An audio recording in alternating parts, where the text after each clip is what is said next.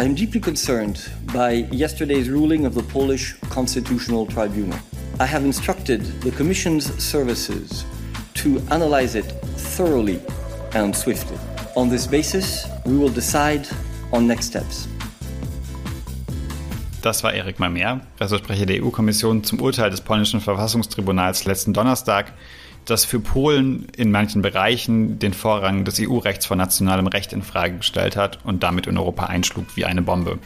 Herzlich willkommen zur zweiten Folge unserer Podcast-Serie Wahlspezial zu den europapolitischen Herausforderungen für die nächste Bundesregierung. Und heute wie man sich jetzt vielleicht schon denken kann, soll es um das Thema Rechtsstaatlichkeit gehen. Und deswegen bin ich jetzt auch am Mikrofon als Moderator. Ich bin Lukas Guttenberg, ich bin stellvertretender Direktor des Jacques Law Center und mir gegenüber sitzt die eigentliche Moderatorin dieses Podcasts und die Expertin für Rechtsstaatlichkeit bei uns im Jacques Law Center, Tu Nguyen. Hallo Tu. Hallo Lukas. Ja, Donnerstagabend hatten auch wir eigentlich ein Papier fertig zum Thema Rechtsstaatlichkeit, das wir wie alle anderen Papiere, die wir zur Bundestagswahl veröffentlicht haben, auch am Freitag veröffentlichen wollten. Das haben wir dann Donnerstagabend alles in die Tonne gekloppt, weil sich mit diesem Urteil doch die politische Lage in diesem Bereich fundamental jetzt verändert hat.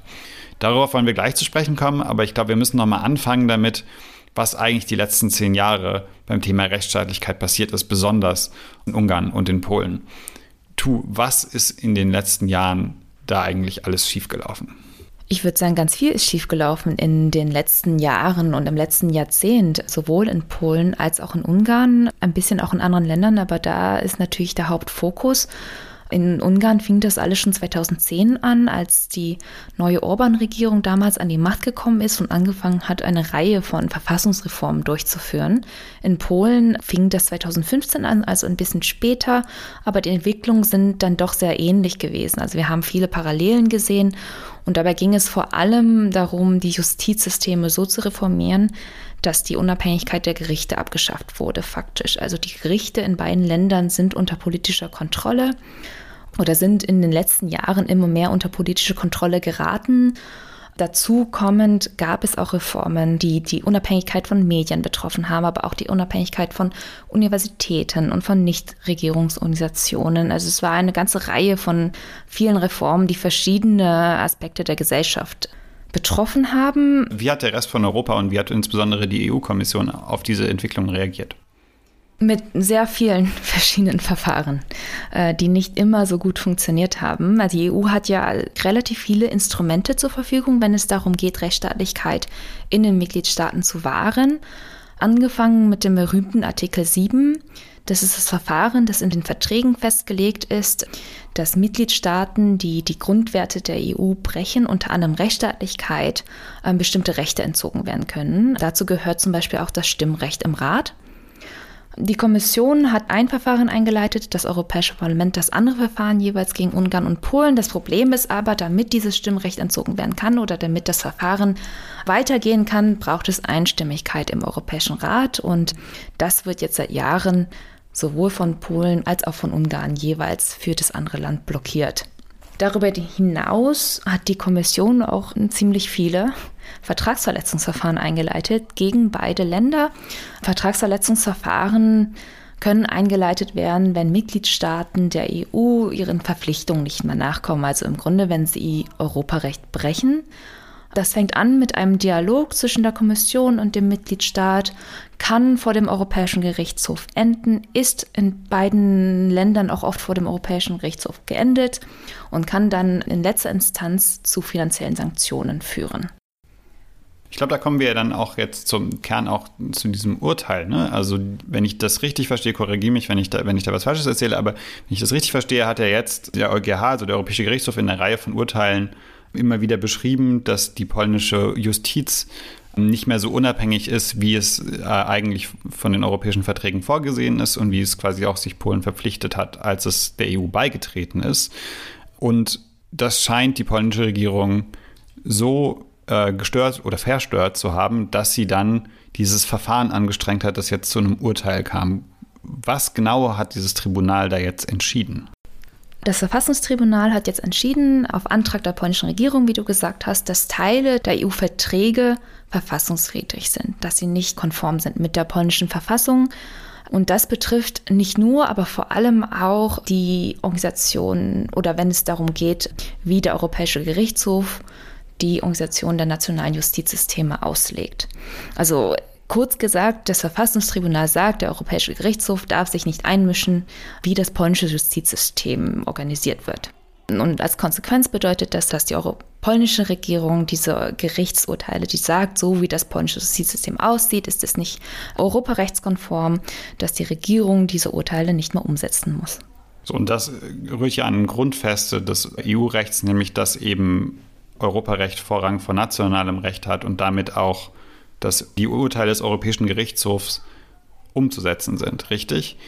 Gibt es natürlich KritikerInnen, die sagen, in Deutschland ist genau dasselbe passiert, nämlich dass das Bundesverfassungsgericht in Karlsruhe gesagt hat, ein bestimmter Beschluss der EZB, das war im letzten Mai, verstößt gegen deutsches Verfassungsgerecht und darf deswegen in Deutschland nicht zur Anwendung kommen. Was sollte man denen antworten? Dass es zwei ganz verschiedene Fälle sind. Die sind ja ganz anders gelagert.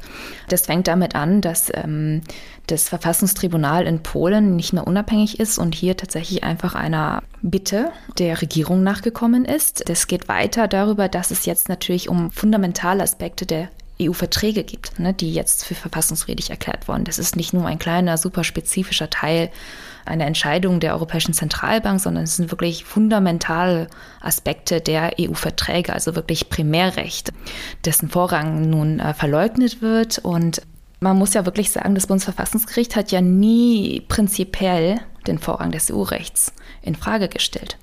Das war ja ganz spezifisch in dem Urteil vom letzten Jahr, dass das Bundesverfassungsgericht gesagt hat, der Europäische Gerichtshof hat nicht so richtig hingeschaut. Also es hätte, er hätte noch ein bisschen genauer hinschauen sollen, ähm, was die EZB da tut.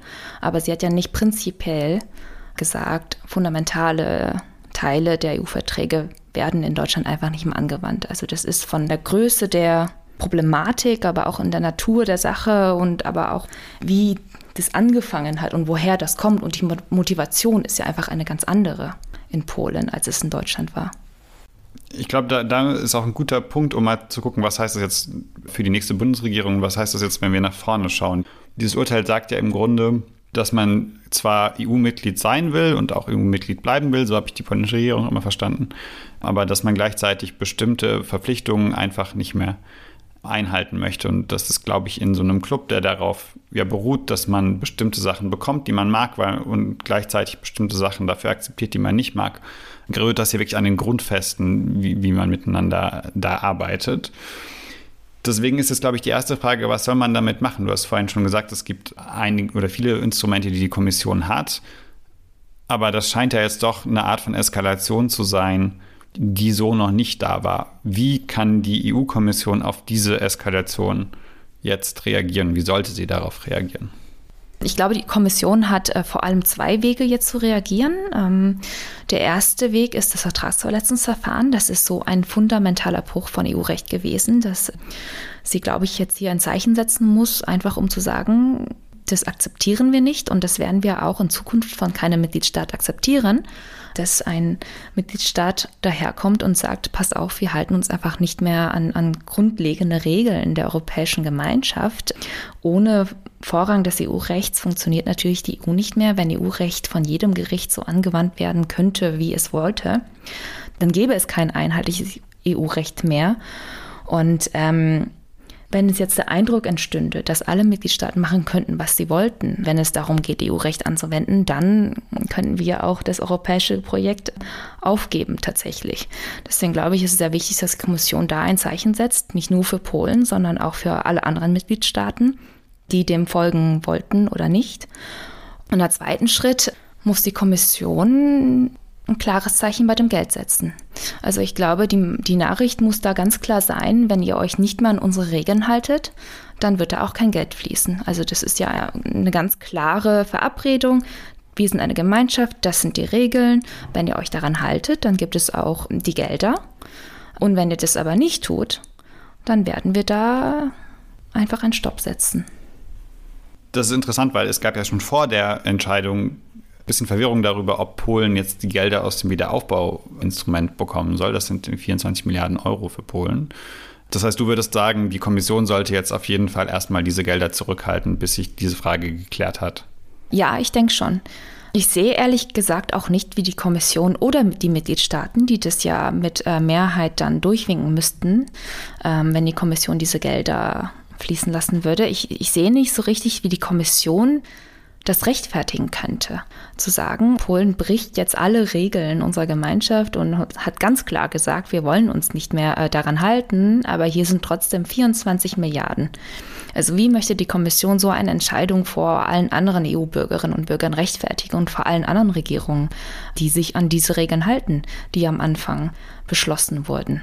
Da kommen wir vielleicht auch noch zu einer Frage jetzt. Die ganze Serie heißt ja eigentlich Wahlspezial, was die nächste Bundesregierung da dran machen kann. Wäre dann die Frage, Unterstützung der Kommission in diesen Bereichen eigentlich erstmal die, die, die wichtigste Kategorie oder gibt es da auch was, was die Bundesregierung selber machen kann? Ich würde sagen, Unterstützung der Kommission ist erstmal die wichtigste Kategorie, wie du sagst. Also sowohl, wenn es darum geht, Vertragsverletzungsverfahren anzustrengen, als auch, wenn es darum geht, Gelder zurückzuhalten. Das ist natürlich politisch manchmal ein bisschen heikel zu sagen, ihr bekommt jetzt äh, keine Gelder mehr, obwohl das vorher vielleicht angekündigt war. Natürlich war das immer an Bedingungen geknüpft, aber es ist nie so einfach. Und ich glaube, da wird es auf jeden Fall Rückendeckung der Mitgliedstaaten und der deutschen Regierung brauchen.